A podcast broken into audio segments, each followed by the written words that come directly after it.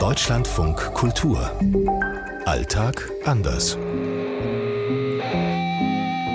Hier in Neu-Delhi ist es 12.10 Uhr. 7.40 Uhr hier in Rabat. In Zagreb ist es 7.40 Uhr. In Mexiko 0.40 Uhr. 9.40 Uhr hier in Istanbul. Heute Inflation. Die Inflation ist auch in Kroatien schlimm. Sie liegt gerade bei 13,5 Prozent. In Marokko haben die Menschen die Inflation wirklich stark gemerkt, vor allen Dingen auch im Jahr 2022. Die Inflation ist im vergangenen Jahr so um die 80 Prozent gewesen in der Türkei. In Indien ist die Inflation im Augenblick lediglich bei knapp 6 Prozent, was eigentlich noch recht maßvoll ist. Inflation lag in Mexiko im letzten Jahr im Durchschnitt bei 7,8. Das ist natürlich ein großes Problem. Der Preis für Orangen ist um 40 Prozent gestiegen, Brot um rund 30 Prozent, Eier um auch knapp 30 Prozent. Und das heißt natürlich, wer nicht viel Geld zur Verfügung hat, und das betrifft natürlich einen großen Teil der Bevölkerung, die eben 60 Prozent, muss man ja sagen, lebt vom informellen Sektor. Das heißt, für solche Menschen ist das natürlich enorm teuer. Dann kann man sich schon noch erinnern, wie war denn das so vor einem Jahr? Da habe ich doch im selben Supermarkt in Istanbul um die Ecke hm, höchstens die Hälfte in türkische Lira bezahlt.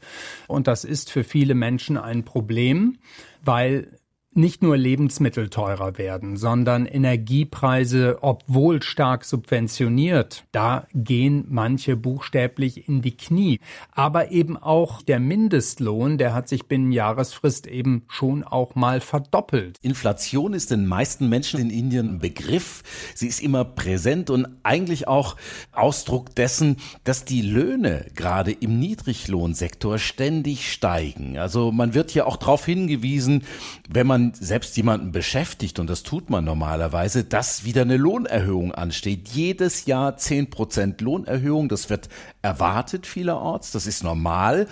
Und es passt ja auch zu einem Land, das einfach auch ein dynamisches Wirtschaftswachstum aufweist. Viele Dinge in Marokko, die man fürs tägliche Leben braucht, sind staatlich subventioniert.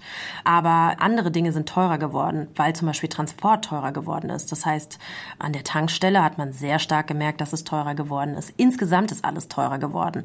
Das hat dazu geführt, dass teilweise Menschen auch demonstriert haben, weil sie gesagt haben, die Lebenshaltungskosten sind viel zu teuer geworden, aber unsere Löhne sind nicht gestiegen. Wer in Zagreb in der Innenstadt unterwegs ist, der hat das Gefühl, ja, es geht schon so langsam nicht unbedingt Richtung München, aber schon so Richtung Berlin.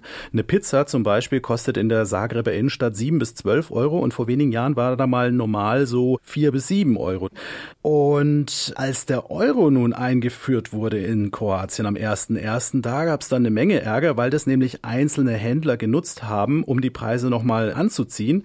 Da haben Leute gesagt, Skandal, ich habe am Silvestertag noch Kaffee getrunken und dann im selben Café am Neujahrstag war das Ganze dann so 20, 30 Cent teurer. Oliver Schosch, Zagreb. Aus Rabat, Dunja Sadaki. Aus Neu-Delhi, Peter Hornung. Aus Mexiko, Anne Dämmer. Aus Istanbul, Uwe Lüb. Man kriegt es manchmal auch sehr konkret mit. Ich hatte vor einigen Monaten ein Erlebnis im Supermarkt und stand brav in der Schlange an der Kasse und ein Mann vor mir guckte in seinen Einkaufskorb, nahm sich ein Päckchen Hackfleisch, ein eingeschweißtes, da klebt so ein Preisschildchen drauf und hält mir das hin und sagt, guck dir das mal an. Das hat vor ein paar Wochen die Hälfte gekostet. Das ist jetzt doppelt so teuer. Das ist doch Wahnsinn. Wo soll das denn noch alles enden?